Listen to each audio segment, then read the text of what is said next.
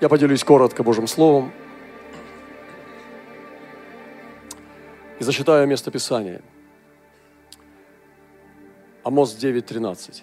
«Вот наступят дни, — говорит Господь, — когда пахарь застанет еще жнеца, а топчущий виноград сеятеля, и горы источать будут виноградный сок, и все холмы потекут».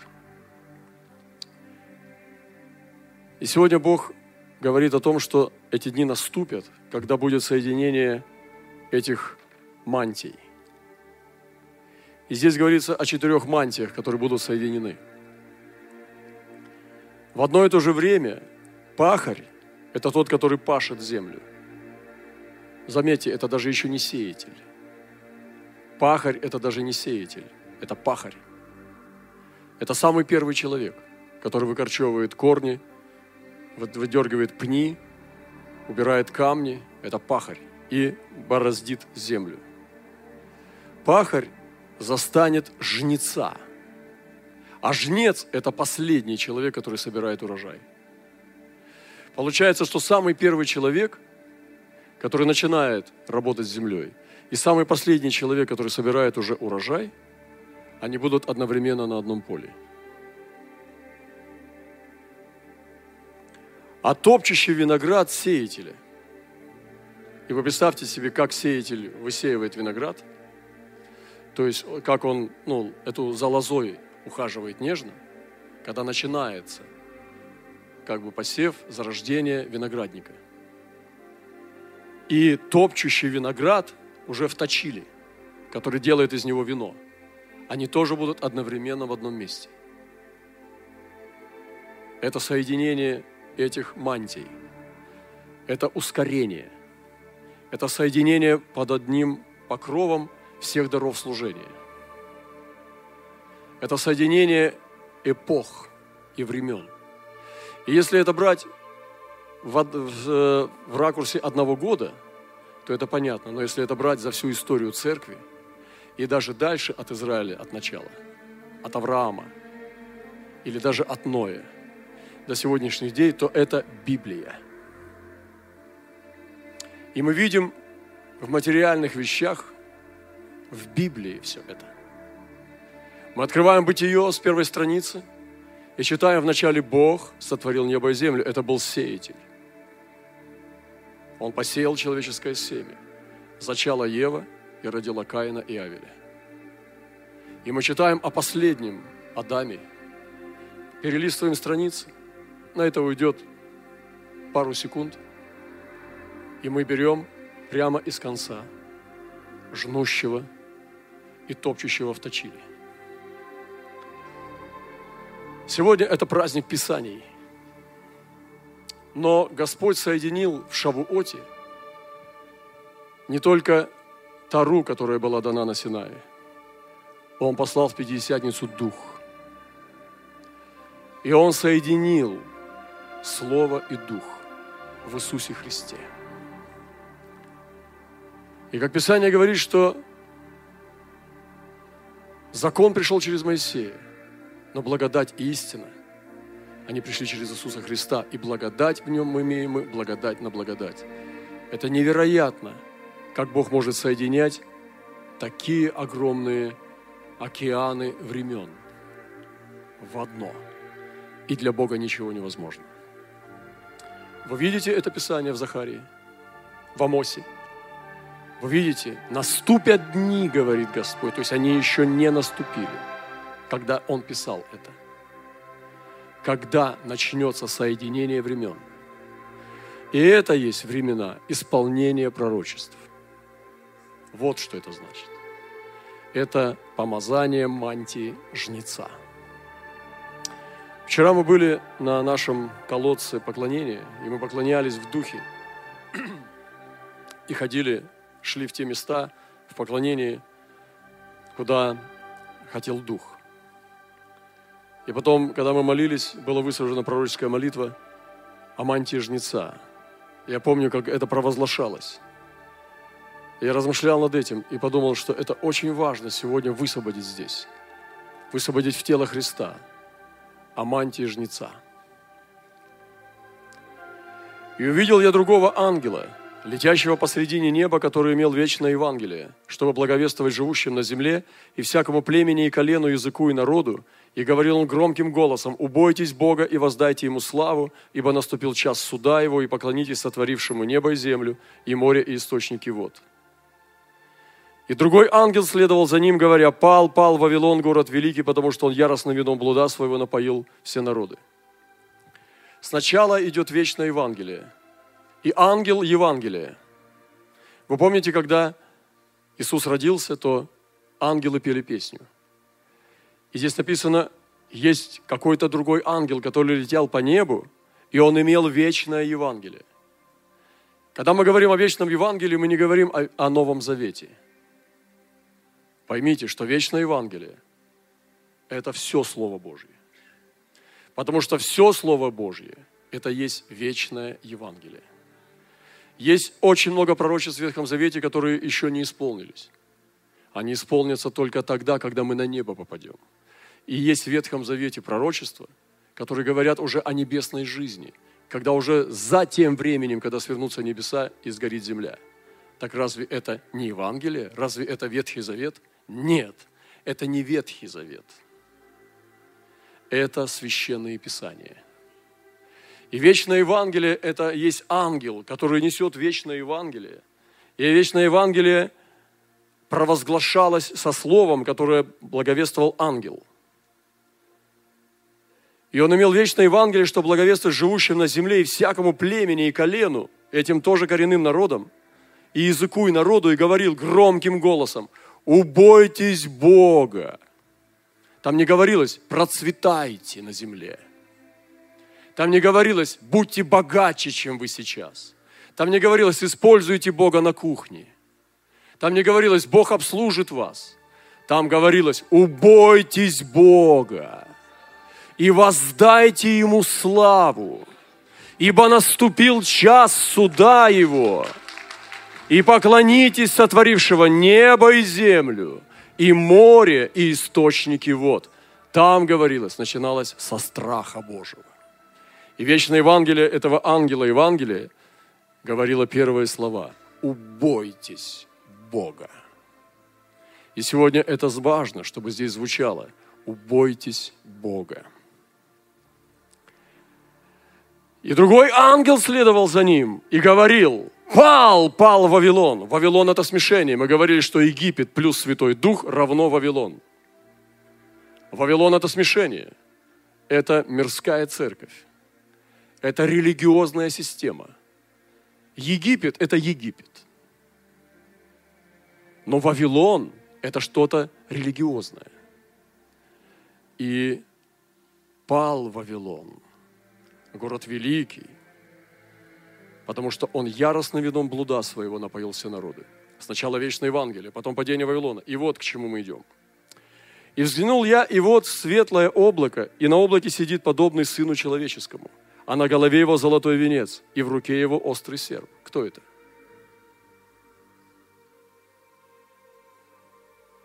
Еще раз. Светлое облако.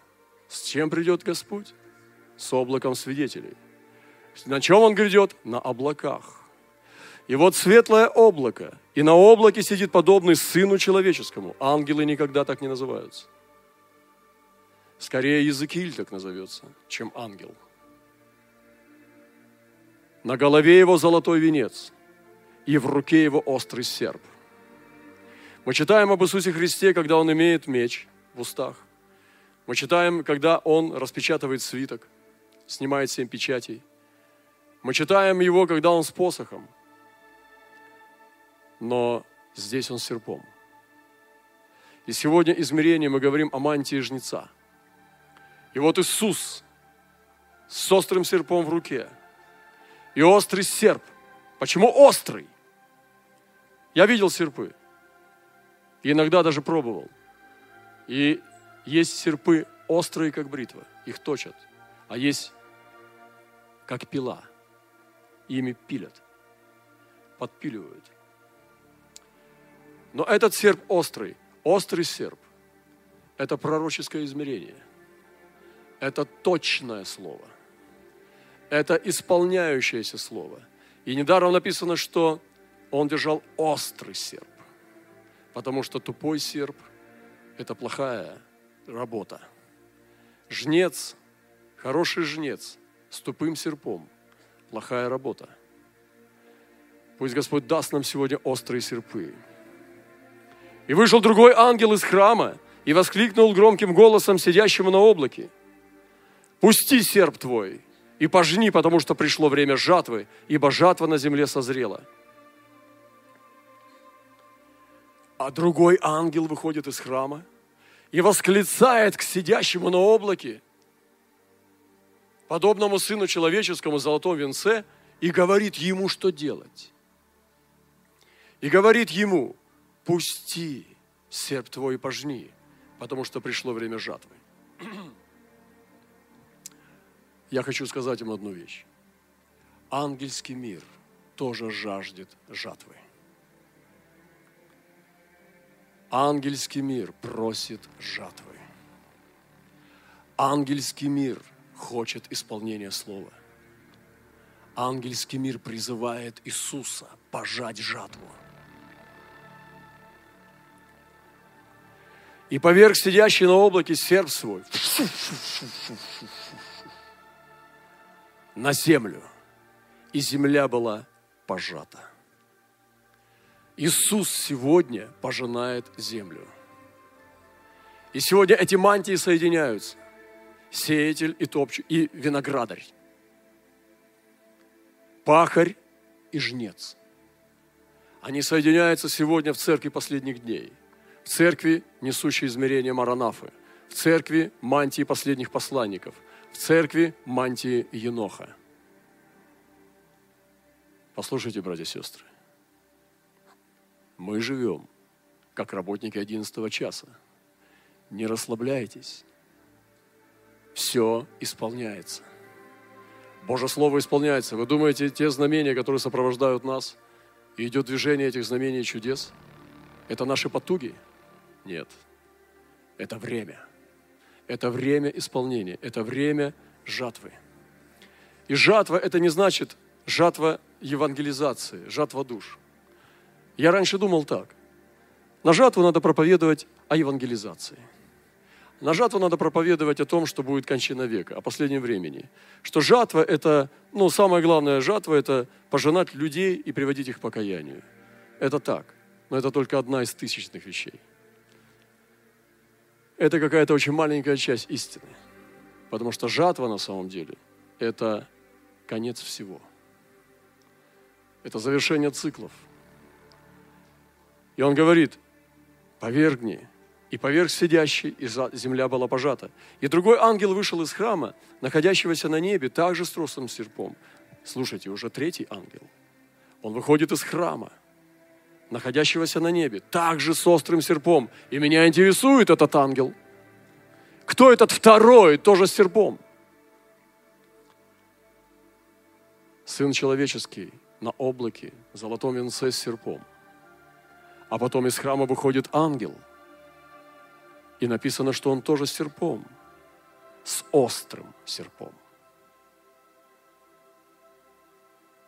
И иной ангел, имеющий власть над огнем, вышел от жертвенника и с великим криком воскликнул к имеющему острый серп, говоря, и ты, я добавлю, пусти острый серп твой и обрежь гроздья винограда на земле, потому что созрели на нем ягоды. Помните, сидящий на облаке уже пустил, земля уже пожата. А потом тот, который имеет власть над огнем, выходит от жертвенника и говорит, и ты пусти. И другой ангел серпом пускает свой серп. Вау! Мы просто с вами медленнее немного читаем Библию, чем обычно. И она открывается здесь. И это откровение. Это книга Откровения, последняя книга Библии.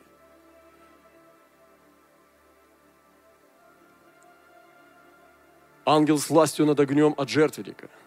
Этот ангел, он имеет власть над огнем. Ангел огня.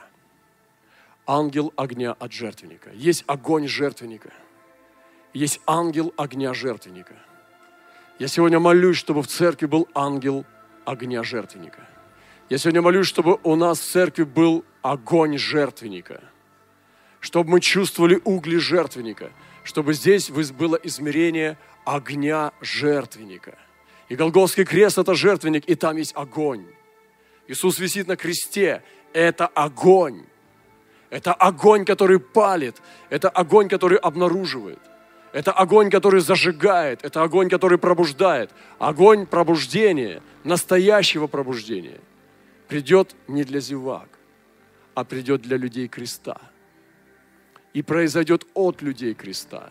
И этот ангел, имеющий власть над огнем от жертвенника, он повелевает ангелу жатвы пустить свой серп. И ангел поверг свой серп на землю и обрезал виноград на земле. Иисус сказал, всякую сухую ветвь, которая не приносит плода, Господь берет и бросает в огонь. А всякую, которая приносит плод, Он очищает. И вот поверг ангел именно на виноград. Виноград, Божий народ. И написано, что этот виноград на земле – был обрезан. И он бросил великое точило гнева Божия. Не бойтесь гнева Божия. Я боюсь гнева Божия, но я не боюсь гнева Божия. Я хочу гнев Божий. Гнев Божий – это не раздраженный Отец. Гнев Божий – это измерение справедливости. Гнев Божий – это не наказующий Бог. Гнев Божий – это правда Божья. Поэтому я хочу гнев Божий. Господь, я хочу гнев Божий. Я принимаю гнев Божий. Я не боюсь гнева Божьего. Его боятся грешники. Я хочу гнев Божий. Поймите меня. И всем своим духом, и всем нутром я принимаю Его гнев. Потому что я Его дитя. Если Отец в ярости, я хочу стоять рядом с Ним – и соучаствовать в его ярости. Есть и отец во гневе, топчет точила. Я хочу стать маленьким мальчиком рядом с ним и топтать точила рядом с ним своей маленькой ножкой. Я не боюсь гнева Божия. Я не боюсь его ярости. Я не убегу и спрячусь, пока папа успокоится. Я хочу рядом с ним стать на работе. Папа на работе. И быть с ним во всем, в чем он двигается. Поэтому я не боюсь гнева Божия. И Писание говорит, видите, как это место отбрасывает грешников? Они сразу боятся. Они не могут это читать. Я еще раз прочитаю. И поверг ангел сердце свой на землю. Ой, какое доброе слово. Скорее бы.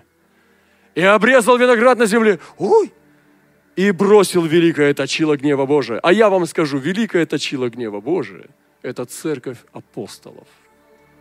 Это церковь пробуждения – точила гнева Божия, где топчут виноград обрезанный, это церковь Божья, из которой исходит чистое вино. Да, для виноградинок, может быть, это гнев. Но для тех, кто живущий на небесах, для него это благо. И когда это великое точило гнева Божия принимает этот виноград, обрезанный ангелом серпа, помазание мантии жнеца – то тогда это радость. И я думаю, ангелы поют, когда Господь топчет в гневе точила ярости Божьей. И стоптаны ягоды вточили за городом. За городом это у язычников. За городом это не в Израиле. За городом это не в Иерусалиме. Это сначала пробуждение язычников. Вы здесь?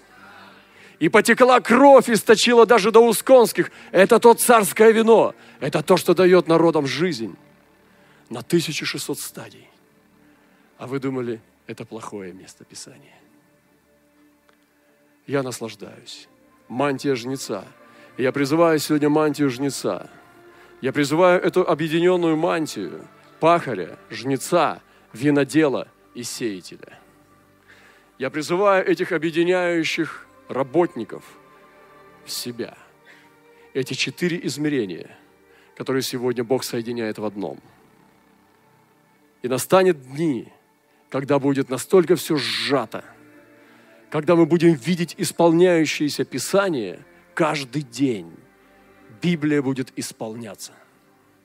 Каждый день пророчества будут исполняться. И наступают дни исполнения жатвы. И мы, как жнецы, пророческая церковь, мы закрываем циклы. Мы исполняем пророчество. Мы исполняем обещанное. Это мантия жнеца. Пошли, Господи, свой золотой серп. Жатва чего? Жатва знамений. Мы пожинаем знамения. Что, мы не видели сегодня знамения здесь? Это мантия жнеца. Мы пожинаем знамения. Мы объявляем их, вмещаем их и провозглашаем их и усиливаем их. Мы пожинаем цикл событий.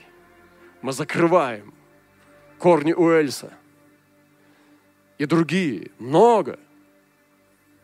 Я могу вам свидетельствовать до утра с каждой поездки о завершении знамений событий. Исполнение пророчеств. Жатва чего? Судов над народами. Жатва чего? Жатва душ человеческих. И сегодня я хочу провозгласить и принять этот сезон мантии жнеца. Пошли свой серп, Господи, и пожни свой виноград. Пожни эту землю, Господь. Маранафа, ей гряди, Господи Иисусе.